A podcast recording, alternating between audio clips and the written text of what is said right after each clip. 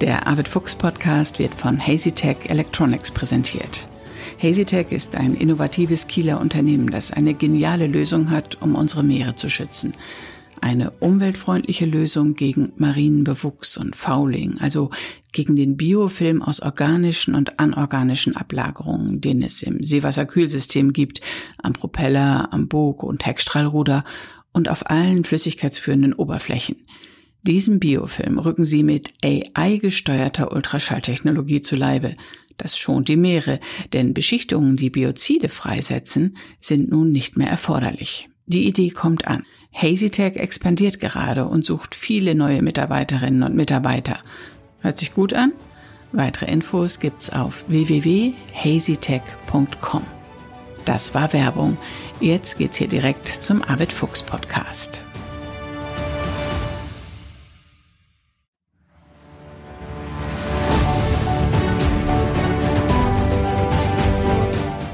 Expedition Ocean Change 2022. Mit Arvid Fuchs in den nördlichen Nordatlantik.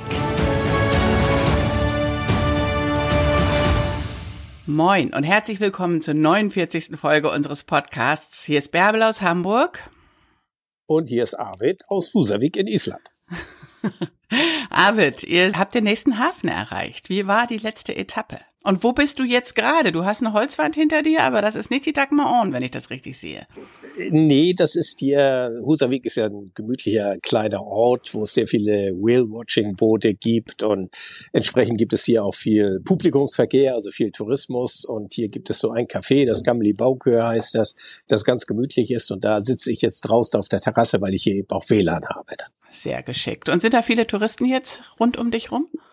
Ja, das ist hier natürlich so die Peak Season, die Hochsaison und hier gibt es ja gleich drei Unternehmen, aber das größte und das netteste ist eigentlich dieses North Sailing. Die haben so richtig schöne Holzschiffe, Kutter, mit denen sie rausfahren und die auch so ein bisschen der Platzherrsch hier am Ort sind. Und äh, das sind auch ganz lange alte Freunde von uns und die Dagmar Ohren hat hier auch schon mal überwintert und wir, ja, wir freuen uns immer, wenn wir uns äh, sehen. Die besuchen uns auch zu Hause in Deutschland. Also das ist eine ganz alte äh, Freundschaft.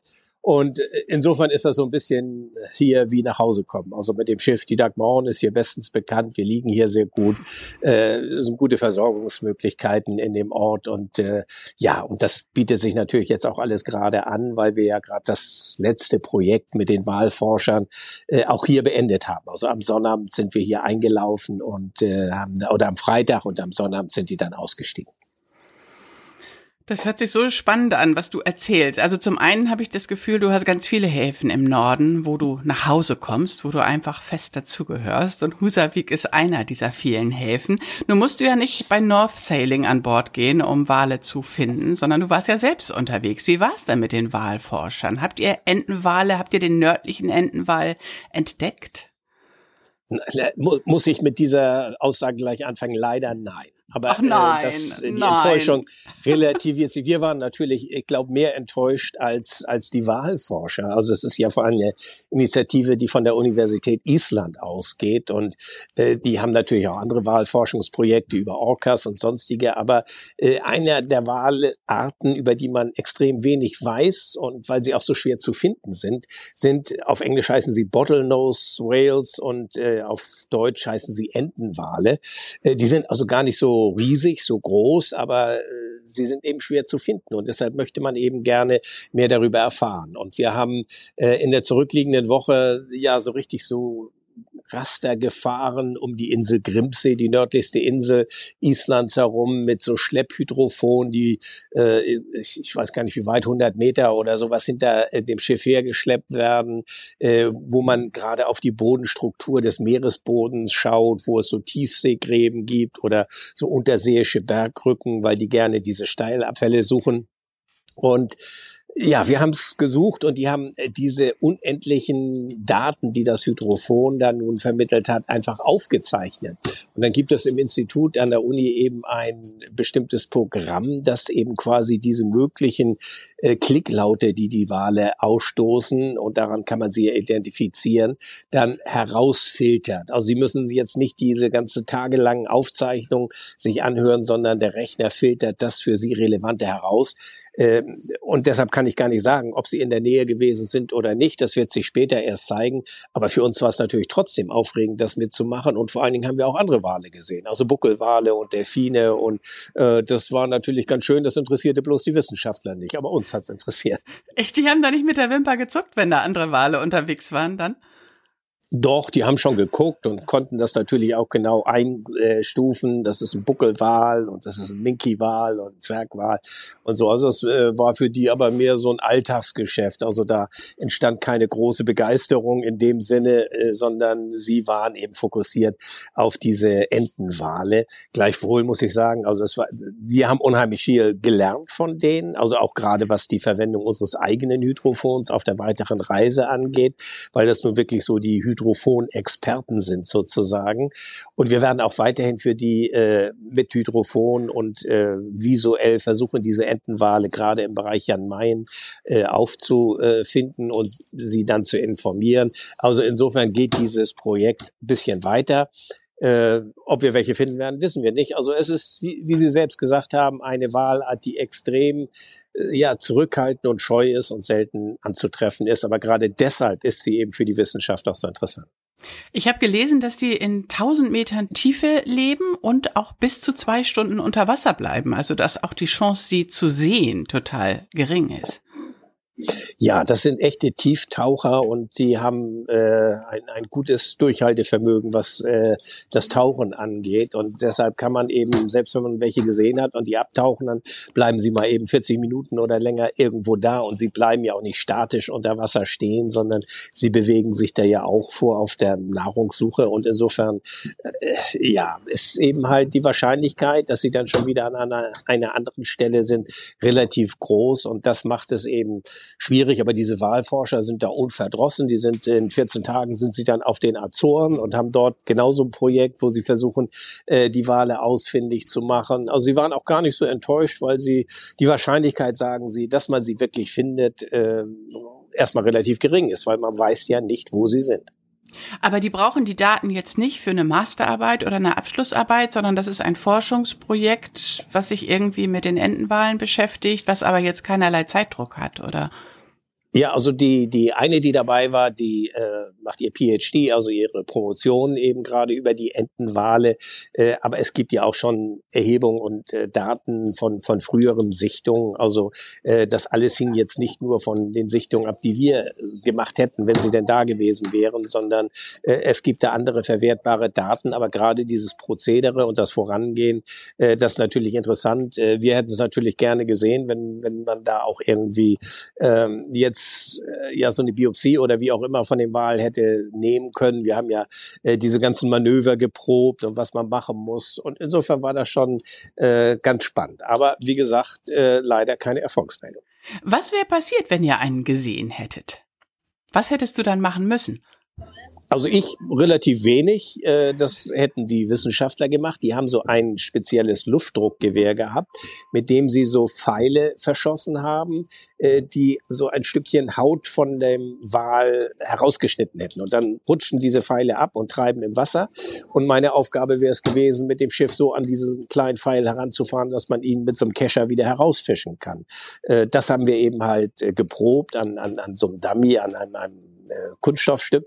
Und äh, das hat auch eigentlich alles gut geklappt. Und äh, darüber hinaus hatten sie ja auch noch vor, äh, einige Wale zu markieren mit Sendern, um wirklich mehr Informationen zu bekommen, wo sie sich denn eigentlich aufhalten. Weil das ist eben halt die große Ungewisse und die große Frage, die sich den Wissenschaftlern stellt.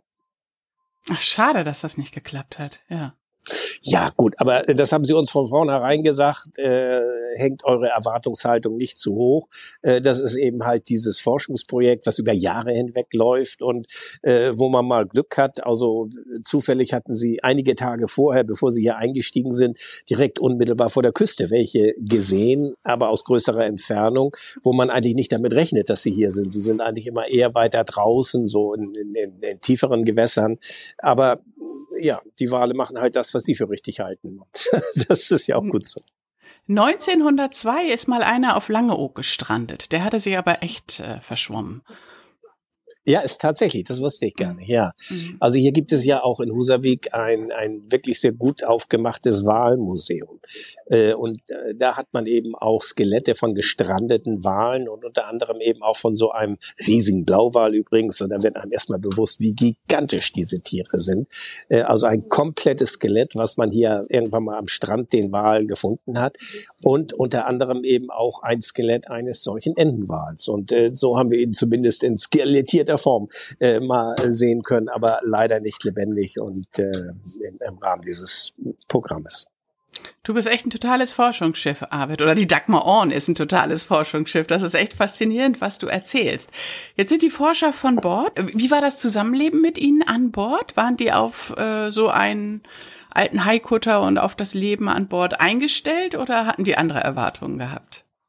Nein, die waren total locker. Das sind ja auch relativ junge Leute, muss man einfach sagen. Und die freuten sich darauf, auch, auch mit so einem Schiff zu fahren. Und äh, die hatten da eine ganze Menge Ausrüstung natürlich mitgebracht, aber haben sich auch gleich mit eingebracht. Und das war, nee, das war, hat, hat richtig Spaß gebracht auch. Und äh, das war nur überhaupt nicht, dass sie nun irgendeine Erwartungshaltung gehabt hätten äh, an das Schiff, an uns. Wir haben sie auch eingeladen mitzufahren. Und insofern äh, war das wirklich eine, eine gute Gemeinschaft geschafft und wir haben dann also am Freitagabend noch hier eine schöne Abschlussparty gemacht an Bord und das war dann gut. Was haben Sie gepostet? Pizza gab's. Pizza gab's und Gin Tonic gab's, ja. Oh wow, oh, im Hafen gibt es Alkohol, unterwegs nicht, ne? Ja, Nein. genau. Gut, dann sind die von Bord gegangen und dann war wahrscheinlich erstmal große Reine machen und alles vorbereiten für, für den Crewwechsel, oder wie war, ist es, was ja. ist, spielt sich zurzeit ab? Ja, das war dann der nächste Schritt. Also es war so ein Tag, wo erstmal alles äh, wieder aufgeklärt wurde und dann sind gestern äh, sind äh, die, die anderen Crewmitglieder gekommen, die hatten ein bisschen Probleme mit dem Gepäck, was hängen geblieben ist, aber das scheint ja momentan ein, ein gängiges Problem zu sein. Äh, insofern äh, hatten sie so ein bisschen Sorge, dass noch nicht alles mitgekommen ist, aber über Umwege ist es dann doch hier tatsächlich in Husavik angekommen. Und insofern sind wir jetzt vollzählig. Also fünf neue Crewmitglieder sind gekommen und wir sind jetzt insgesamt zehn Personen an Bord und haben uns jetzt gut eingerichtet und jetzt beginnt das Schiff äh, wirklich für die Fahrt nach Norden und nach Grönland vorzubereiten. Das heißt, es muss hier natürlich jetzt komplett nochmal verproviatiert werden. Ähm, be bestimmte Wartungsarbeiten werden durchgeführt. Ja, und dann setzt natürlich auch das große Warten ein und die Spannung, wie sich die Eislage an der grönländischen Küste entwickelt. Und äh, das ist äh, natürlich jetzt gerade zu dieser Jahreszeit, zu diesem Zeitpunkt was ganz Spannendes. Das heißt, ihr könnt im Moment noch gar nicht ablegen. Ursprünglich war mal geplant, dass ihr heute oder morgen ablegt, aber ich habe schon mitgekriegt, es dauert noch ein bisschen. Das dauert jetzt noch ein bisschen, weil wir einfach auf äh, günstigere Eisverhältnisse warten müssen. Also es macht keinen Sinn, jetzt direkt nach Jan Mayen zu fahren und äh, von dort aus äh, nicht wissen, wo man an die Küste kommt, weil das Eis bricht relativ spät auf in diesem Jahr. Das sind ja nun Umstände, die man auch nicht beeinflussen kann und deshalb äh, warten wir hier lieber noch ein bisschen besser, damit wir dann wissen, äh, wie sich das entwickelt. Aber die Eislage entwickelt sich relativ schnell jetzt. Weißt du, woran das liegt, dass es dieses Jahr so spät ist? Ich meine, andererseits hat man gerade von den Hitzewellen gehört, auch im Norden. Also die Isländer sprechen von dem kaltesten Sommer seit 30 Jahren. Und äh, es ist hier äh, ausgesprochen kühl und äh, so und es ist regional eben sehr unterschiedlich. Und es gibt natürlich immer diese natürlichen Schwankungen. Das eine Jahr ist, ist besser als das andere Jahr. Und äh, letztes Jahr war es eben sehr, sehr günstig. In, in diesem Jahr ist es äh, eben etwas schwieriger. Das sind die normalen äh, Schwankungen, die man auch nicht beeinflussen kann. Und äh, so, so ist es eben. Da bist du ganz entspannt. Jetzt wartet ihr einfach, bis das Eis weiter schmilzt und dann legt ihr ab Richtung Jan Main. Ja, das ist so. Du hast, äh, wenn du was lernst bei diesen Polarfahrten, ist es äh, geduldig zu sein, weil mit Ungeduld kannst du nichts erzwingen und insofern äh, äh muss man geduldig sein und abwarten, wie sich das jetzt entwickelt. Die nächste Etappe ist sechs bis sieben Wochen lang. Ne? Ja, das ist äh, eben eine lange Etappe, also wo wir eben gerade dann nach äh, Jan Mayen und von dort aus eben an die Ostküste Grönlands fahren. Nach, nach, nach Jan Mayen ist kein Problem aber äh, von dort aus weiter an die Ostküste Grönlands. Das ist das Problem. Das ist jetzt gerade eine große Touristengruppe im Hintergrund bei dir, ja, oder? Ja, es ist gerade etwas laut hier, ja. Mhm. ähm, da müsst ihr dann durch die durch diese Eisströme durch. Ja, das sind Deutsche. Das sind Deutsche. Ja, ja, ja, ja, das ist sehr international. Ja. Es zieht sich äh, ja entlang der grönländischen Küste, so dieser Ostgrönlandstrom wird da genannt. Und man muss sehen, dass jetzt in den Fjorden überall das Eis aufgebrochen ist. Und das sind ja riesenlange Fjorde. Und das muss sich ja entleeren. Das heißt, es treibt jetzt wie, wie aus so einem, einem Trichter heraus und äh, bis es äh, quasi an die unmittelbare Küste kommt und wird dann von der Strömung erfasst und treibt dann weiter nach äh, Süden. Und äh, das ist eben halt äh, Zeitfaktor, den man schwer beeinflussen kann. Mhm. Okay, wir warten einfach ab. Arvid, ich habe auf Instagram gestern wieder gefragt, welche Fragen deine Fans an dich haben. Und es sind einige Fragen zusammengekommen. Kannst du dich so konzentrieren oder ist das zu laut? Nö, nö, mach mal. Alles gut. Äh, eine Frage, seid ihr angeleint an Deck? Es gab ja jetzt einige Bilder, wo doch ganz schön äh, Welle war. Seid ihr angeleint? Also wir tragen äh, ja, Rettungswesten und die haben einen sogenannten Live-Belt, so ein Sicherheitsgurt, mit dem man sich dann anpickt. Das ist nicht unbedingt bei ruhiger See und schönem Wetter erforderlich, aber in dem Moment, wo gearbeitet wird oder auch äh, wenn man bei bewegter See unterwegs ist, dann wird das immer getragen und dann sichert man sich. Ja. Ist die Dagmar Orn eigentlich von bestimmten GL-Vorgaben ausgenommen? Ja, das ist ja kein gewerbliches Schiff. Also wir sind, äh, fahren ja nicht mit zahlenden Gästen. Also äh, sie ist eine ganz normale Yacht und insofern ist sie davon ausgenommen. Aber sie ist, wollen wir sagen, äh, allen Regularien äh, davon unabhängig ausgestattet. Also das machen wir aus eigenem Interesse. Mhm. Wie lange könnt ihr mit der Dagmar motoren, wenn das Wetter mal nicht mitspielt? Also wir können schon sehr weite Strecken fahren, weil gerade in den grönländischen Gewässern gibt es meistens Nullwind. Also äh, da ist so eine ausgeprägte Hochdrucklage, entweder kein Wind oder, oder Sturm. Aber äh, gerade im Sommer ist es so, dass es sehr, sehr still ist und im Eis braucht man eben halt auch die Maschine.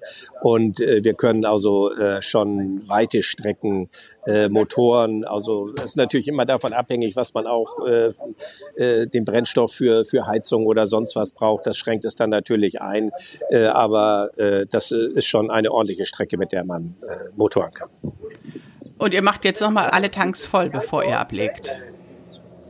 Ja, das machen wir auf jeden Fall. Wir werden jetzt nochmal voll tanken. Insgesamt haben wir über 4000 Liter Diesel an Bord und äh, das ist äh, eben halt äh, auch gerade, aber nicht nur für den, den Motor, sondern auch für die Generatoren und für, äh, für die Heizung, den Ofen. Wir kochen ja auch eben halt auf einem Dieselherd. Das ist alles der Brennstoff, der hier zum Tragen kommt.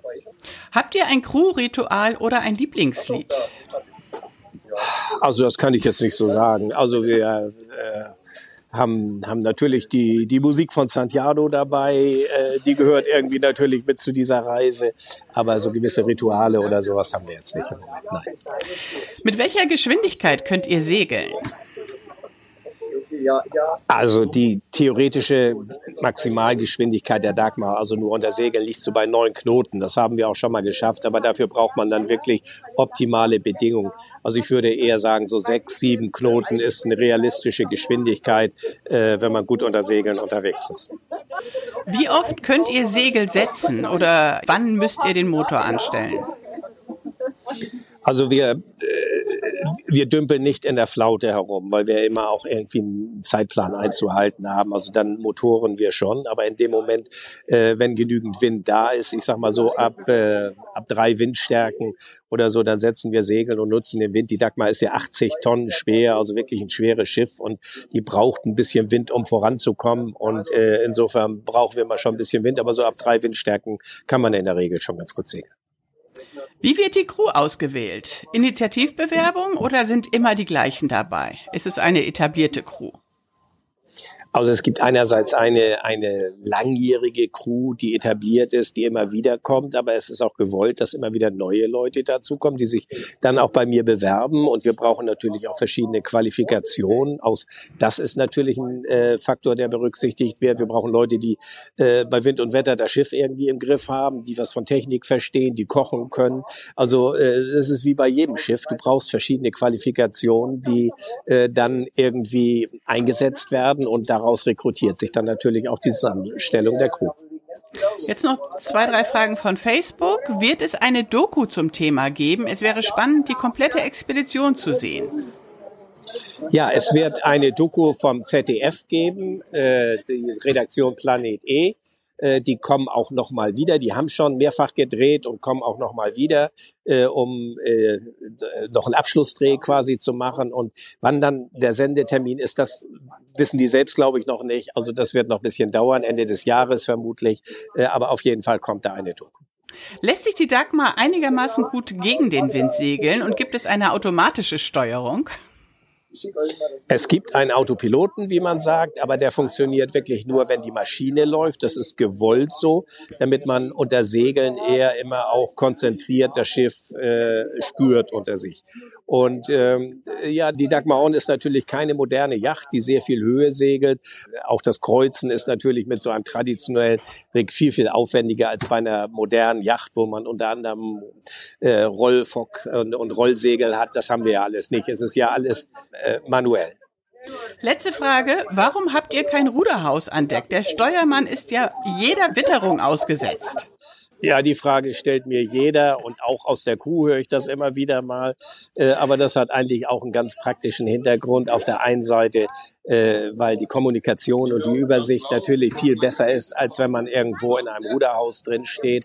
Äh, und ja, es ist eben halt so. Es ist eben halt ein Schiff, wo man bei Wind und Wetter draußen ist. Und insofern muss man damit durch. Du liebst das so, ne?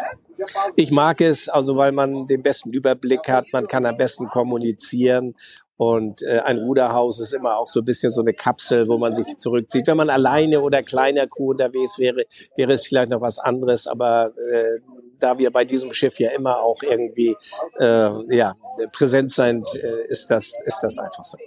Mhm. Wie geht's denn jetzt weiter? Wie ist die Wettervorhersage aktuell und hast du schon einen Plan, wann ihr ablegen könnt? Naja, das äh, ist ja das, was ich vorhin sagte, dass das bisschen von der Eislage abhängig ist. Also ich denke, diese Woche werden wir jetzt noch hier bleiben und äh, ich hoffe, dass wir dann irgendwie so am Wochenende, Anfang nächster Woche in Fahrt kommen. Das Wetter hier ist, ja, wenn ich so hochgucke, bewölkt. Wir hatten am Wochenende war es ganz schön, äh, aber jetzt in dieser Woche haben sie ein bisschen regnerisches, bewölktes Wetter vorhergesagt, äh, bisschen kühl, also nicht so warm und sonnig wie bei euch im Moment. Ja, morgen wird es wieder richtig heiß und da kommt auch noch einiges auf uns zu hier. Ja, Arvid, wie machen wir weiter? Wollen wir noch eine Folge machen, bevor ihr dann in den hohen Norden ablegt? Ja, das können wir machen. Äh, ich versuche dann mal ein etwas ruhigeres Plätzchen zu finden als dieses hier jetzt gerade. Ich finde, zum Zuhören war es okay. Einmal hat man gehört, dass es eine deutsche Touristengruppe ist, aber ja. Ich bin hier sozusagen okay. umzingelt im Moment von Leuten. Sehr lustig. Ja. Okay, aber, aber die Daten sind schon fast hochgeladen. Du musst da jetzt gar nicht noch drei, vier Bierchen trinken, wie wir das letztes Jahr schon mal hatten. Schade eigentlich, ja. Okay, gut. Grüß alle, die an Bord sind. Äh, wie ist ja. das jetzt mit so einer eingespielten Crew und, und Neulingen? Das muss ich auch erst zurechtruckeln dann, oder? Ja, das muss ich ein bisschen zurechtruckeln, aber viele kennen das Schiff ja schon. Einige sind neu wirklich dabei, aber das äh, spielt sich, glaube ich, ein. Insofern sind so ein paar Hafentage auch ganz gut, äh, dass man, dass man einfach nochmal in aller Ruhe sich in, in alle Einzelheiten einarbeiten kann und vor allen Dingen auch in Ruhe mit allen äh, die ganze Planung durchsprechen kann und Aufgaben verteilen kann und so weiter. Super. Liebe Grüße an Bord und dann freue ich mich darauf, wenn du dich meldest und wenn wir die nächste Folge aufzeichnen. Alles klar. Dankeschön. Schöne Grüße zurück. Das war Expedition Ocean Change, ein Podcast von Arvid Fuchs und Bärbel Feening.